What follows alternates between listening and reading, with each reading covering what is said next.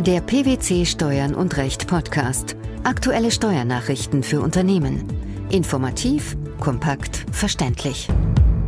Herzlich willkommen zur 192. Ausgabe unseres Steuern und Recht Podcasts, den PwC Steuernachrichten zum Hören. In dieser Ausgabe beschäftigen wir uns mit folgenden Themen.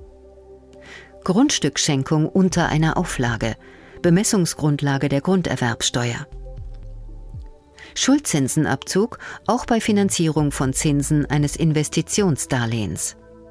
Verfassungsgemäß Ausrichtung der Festsetzungsfrist an Schlussbesprechung. Grundstücksschenkungen unter einer Auflage unterliegen der Grunderwerbsteuer, wenn die Auflage bei der Schenkungssteuer abziehbar ist. Unerheblich ist nach einer Entscheidung des Bundesfinanzhofs, ob die Auflage tatsächlich bei der Schenkungssteuer abgezogen wurde. Das gelte nach Ansicht der obersten Finanzrichter selbst dann, wenn die Grundstückschenkung insgesamt von der Schenkungssteuer befreit ist. Welcher Sachverhalt war gegeben? Im entschiedenen Fall ist der Kläger ein gemeinnütziger Verein. Mit notariell beurkundetem Vertrag vom 21. März 2012 erlangte er im Wege einer Schenkung den hälftigen Miteigentumsanteil an einem bebauten Grundstück. Die im Zeitpunkt der Schenkung fast 90 Jahre alte Schenkerin behielt sich das dingliche Recht zur alleinigen und ausschließlichen Nutzung der Wohnung im Obergeschoss des Hauses sowie zur Mitbenutzung aller Gemeinschaftsräume und Einrichtungen vor. Das Finanzamt setzte die Grunderwerbsteuer in der Folge auf 428 Euro fest. Als Bemessungsgrundlage legte sie den Kapitalwert des Wohnungsrechts in Höhe von 17.000 128 Euro zugrunde und rechnete diesen hälftig dem Kläger zu. Einspruch und Klage blieben ohne Erfolg. Zu Recht entschied jetzt der Bundesfinanzhof und wies die Revision des Klägers als unbegründet zurück. Wie fiel das Urteil aus? Das Finanzgericht habe zutreffend entschieden, dass die Grunderwerbsteuer nach dem Wert der Auflage zu bemessen ist, obwohl die Zuwendung des Grundstücks an den Kläger nicht der Schenkungssteuer unterliegt. Was bedeutet das genau? Gemäß den einschlägigen Regelungen des Grunderwerbsteuergesetzes unterliegt ein Rechtsgeschäft, das den Anspruch auf Übereignung eines inländischen Grundstücks begründet, der Grunderwerbsteuer. Von der Besteuerung ausgenommen sind Grundstücksschenkungen unter Lebenden. Es gilt allerdings, Schenkungen unter einer Auflage unterliegen der Besteuerung jedoch hinsichtlich des Werts solcher Auflagen, die bei der Schenkungssteuer abziehbar sind. Im Streitfall liegt eine Grundstücksschenkung vor. Diese Schenkung erfolgte unter dem Vorbehalt eines Wohnungsrechts. Dabei handelt es sich um eine Nutzungs- oder Duldungsauflage, deren Wert bei der Schenkungssteuer abziehbar ist. Die Abziehbarkeit bei der Schenkungssteuer hat jedoch zur Folge, dass der Grundstückserwerb mit dem Wert der Auflage der Grunderwerbsteuer unterliegt. Dies gilt auch für den Fall, dass die Grundstücksschenkung insgesamt von der Schenkungssteuer befreit ist. Der Bundesfinanzhof hat entschieden, Schuldzinsen eines Betriebs stehen auch dann im Finanzierungszusammenhang mit einem Investitionsdarlehen und können steuerlich abgezogen werden, wenn sie aus einem Darlehen herrühren, welches zur Umschuldung nicht gezahlter Schuldzinsen aus dem ursprünglichen Investitionsdarlehen aufgenommen wurde um dem Zweck des hier relevanten Paragraphen 4 Absatz 4a Satz 5 Einkommenssteuergesetz zu entsprechen, betriebliche Investitionen des Anlagevermögens durch die Begrenzung des Schuldzinsenabzugs nicht zu erschweren, ist insofern, folgt man dem richterlichen Ergebnis, für Schuldzinsen aus Umschuldungen eine erweiternde Gesetzesauslegung notwendig. Welchen Sachverhalt galt es zu beurteilen? Strittig war die Behandlung von Schuldzinsen des Gesellschafters einer ärztlichen Gemeinschaftspraxis gemäß 4 Absatz 4a Satz 1 Einkommensteuergesetz. Darin geht es um das Verbot des Schuldzinsenabzugs bei sogenannten Überentnahmen. Die ursprünglichen Darlehen des Gesellschafters beruhten auf dem Erwerb des Gesellschaftsanteils. Das Gros der Zinsaufwendungen war jedoch dadurch entstanden, dass der Gesellschafter die Zinsen auf das ursprüngliche Darlehen nicht beglichen hatte und die Bank dem ursprünglichen Darlehen keine Verzugszinsen belastet, sondern einen weiteren Darlehensvertrag mit dem Gesellschafter vereinbart hatte. Somit entstanden diese Zinsen unmittelbar zur Finanzierung bereits fälliger Schuldzinsen. Für den Bundesfinanzhof stand auch fest, dass die streitigen Zinsen durch die Finanzierung der Zinsen von Darlehen verursacht wurden, die der Anschaffung von Anlagevermögen dienten.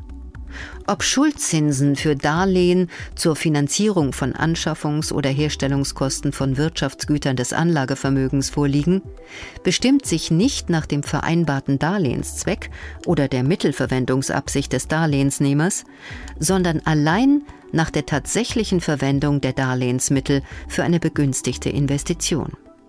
Warum ist das von Bedeutung?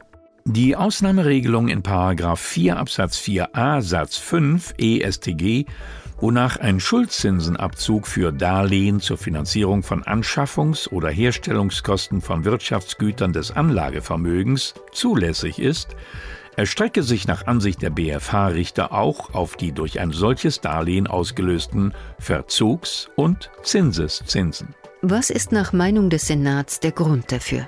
Der Grund ist, dass diese auch dann durch den ursprünglichen Darlehenszweck der Finanzierung von Anlagevermögen veranlasst bleiben, wenn als zusätzliche Ursache die vereinbarungsgemäße oder vertragswidrige Nichtzahlung laufender Zinsen hinzutritt.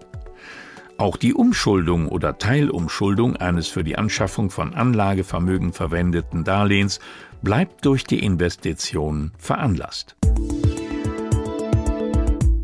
In unserem dritten Beitrag geht es um eine beim Bundesverfassungsgericht eingelegte Verfassungsbeschwerde gegen einen Beschluss des Bundesfinanzhofs zum Lauf von Steuerfestsetzungsfristen bei Außenprüfungen.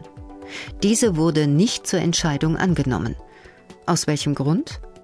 Die von den obersten Steuerrichtern vertretene Auslegung von 171 Absatz 4 Satz 3 Abgabenordnung, wonach sich bei Außenprüfungen der Lauf der Festsetzungsfrist nur bei definitivem Unterbleiben der Schlussbesprechung nach dem Zeitpunkt der letzten Ermittlungshandlung richte, ist nach Ansicht der Karlsruher Richter verfassungsrechtlich nicht zu beanstanden. Welcher Sachverhalt konnte damit geklärt werden? Das Finanzamt hatte bei der Steuerpflichtigen 1980 mit einer Außenprüfung für die Veranlagungszeiträume 1974 bis 1978 begonnen. 1995 wurde diese Prüfung nach einer Unterbrechung fortgesetzt. Die Schlussbesprechung fand schließlich Ende 1996 statt. Das Finanzamt erließ daraufhin im Jahr 1997 geänderte Steuerbescheide. Hiergegen hatte die Steuerpflichtige geklagt, wobei sie sich auf die Verjährung berief. Die Klage war allerdings erfolglos.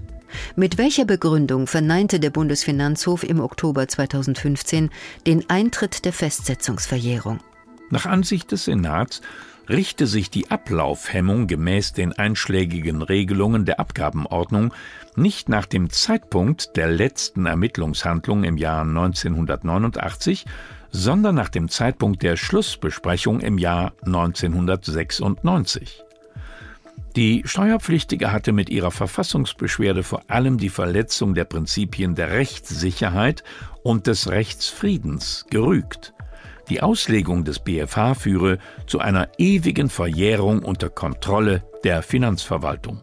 Dem konnten sich die Verfassungsrichter nicht anschließen. Welche Erwägungen ließen sie hierfür verlauten? Die Verjährungsregelungen sollen sicherstellen, dass Einzelne nach Ablauf einer bestimmten Frist nicht mehr mit Forderungen überzogen werden, wenn der berechtigte Hoheitsträger über einen längeren Zeitraum seine Befugnis nicht wahrgenommen hat. Es sei Aufgabe des Gesetzgebers, die berechtigten Interessen der Allgemeinheit am Steueraufkommen und der Einzelnen an Rechtssicherheit durch entsprechende Gestaltung von Verjährungsbestimmungen zu einem angemessenen Ausgleich zu bringen. Dabei stehe ihm ein weiter Gestaltungsspielraum zu. Auch zur Erklärung des Bundesfinanzhofs sagten die Richter in Karlsruhe etwas.